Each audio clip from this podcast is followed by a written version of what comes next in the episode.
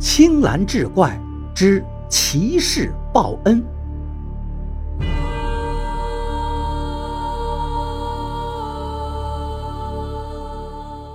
话说寒冬时节，北风呼啸，雪花飞舞。年过半百的李秀才早晨一开门，吓了一跳，只见门外的雪地上趴着一个人，身上盖着厚厚的雪花。这时候，左右邻居也都惊动了，大伙围拢过来。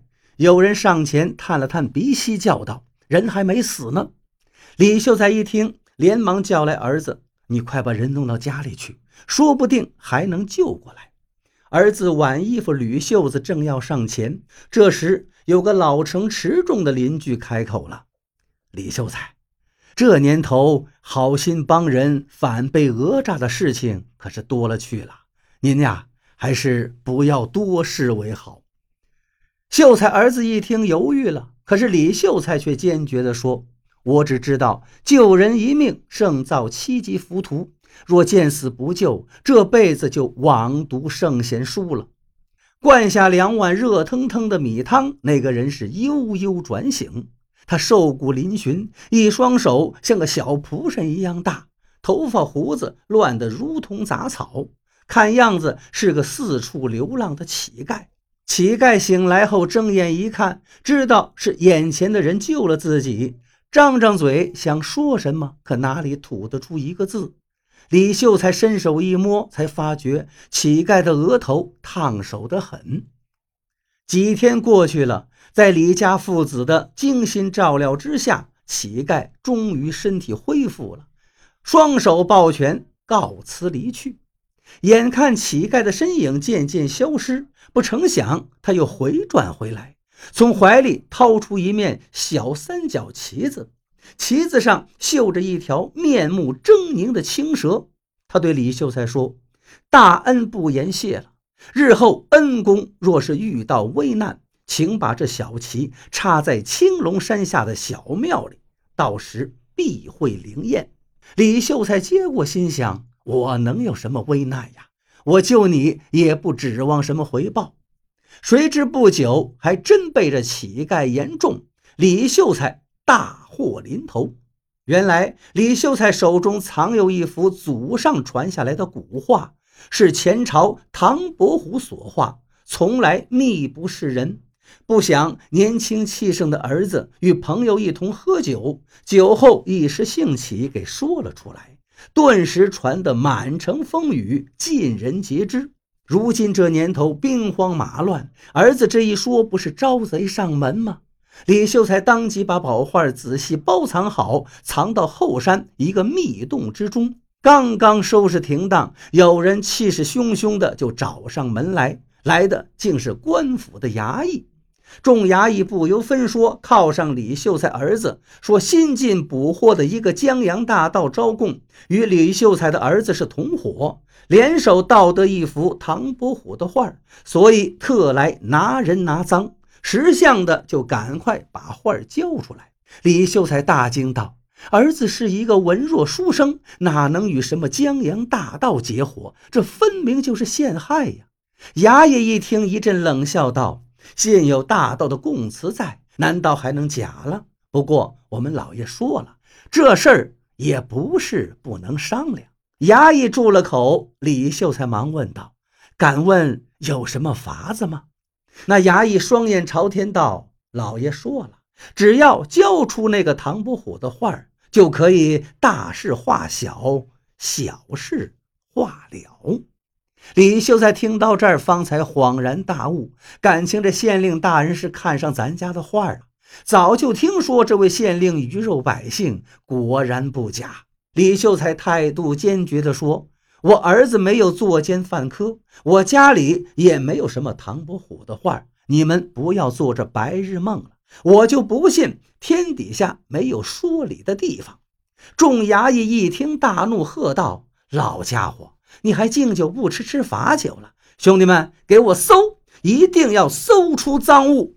这一番翻箱倒柜下来，自然是毫无所获。众衙役也气坏了，临走前恶狠狠地说道。姓李的，你不要不识相，早点交出画，你儿子能早点出大牢；不然的话，你儿子可有苦头吃。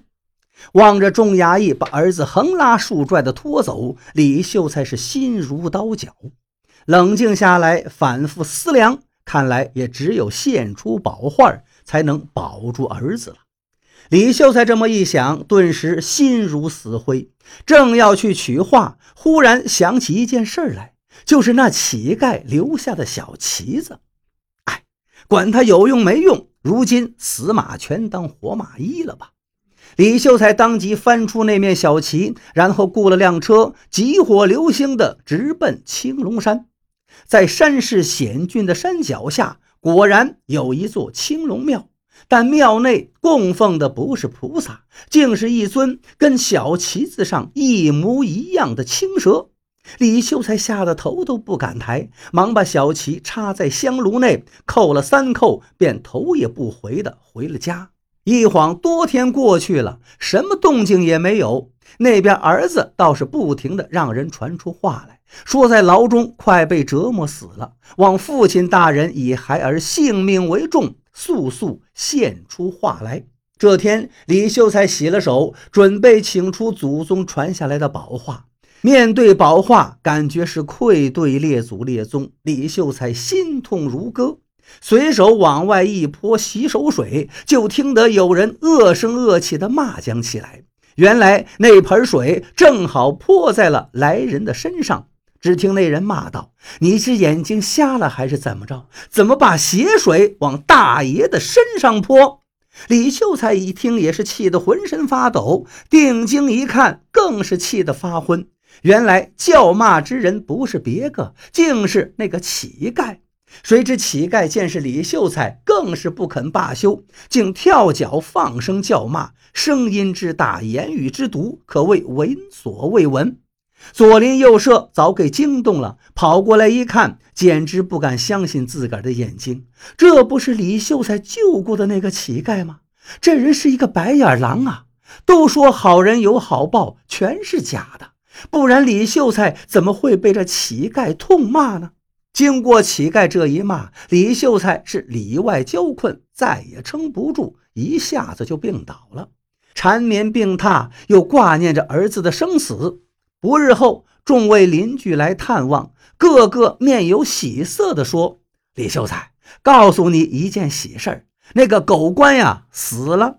你猜杀死他的人是谁？不是别人，就是骂你的那个乞丐。”原来这天，众乡绅请县令到全城最大的酒楼登月楼赴宴，正吃得高兴，一个身材瘦削的店小二端上一盆大菜来。县令一看，顿时垂涎三尺。原来这是他最喜爱的一道菜，叫青龙过江，也就是蛇肉汤。县令当即喜滋滋地伸出筷子，不提防那店小二从硕大的盘子底下抽出一把利刃，只一刀便割断了县令的咽喉，鲜血把蛇肉汤也是浇得通红。事后方才得知，原来真正的店小二被人打昏，乞丐这才混了进来。这县令知道自个儿树敌极多，所以到哪儿都带着一帮衙役。众衙役一见老爷被杀，慌的是一拥而上，一番血战，负了重伤的乞丐，束手就擒。新县令很快走马上任，第一件事便是提审这乞丐，问他为何要杀县令，是被谁指使。那乞丐听了，只是哈哈大笑，说：“这无良狗官，人人得而诛之，还要人指使作甚？”这时，有知根知底的衙役密告新县令，说：“那李秀才恨极了原来的县令，又听说李秀才对这乞丐有救命之恩，很可能就是他指使的。”新县令一听，不敢怠慢，立即让人探访。可是李秀才的邻居们却异口同声说：“不会，不会，那个乞丐是个恩将仇报的恶人。李秀才不小心泼了他身上一点水，他就破口大骂，又怎能指使于他？”新县令见也问不出什么，只得上报说乞丐胡乱杀人，很快判斩立决。乞丐被押赴刑场的路上，全城人挤了个水泄不通。一路上酒肉恭候，乞丐吃肉喝酒，笑声不绝，直到被斩了头颅。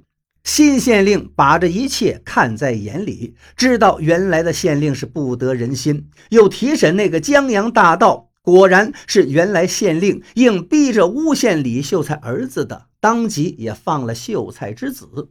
李秀才至此方才明白，那乞丐翻脸痛骂他的原因，原来是做给别人看的，好为他洗清罪名。顿时痛哭不已。父子俩将乞丐厚葬，墓碑上李秀才亲书“义士之墓”，然后守墓三年，极尽哀伤。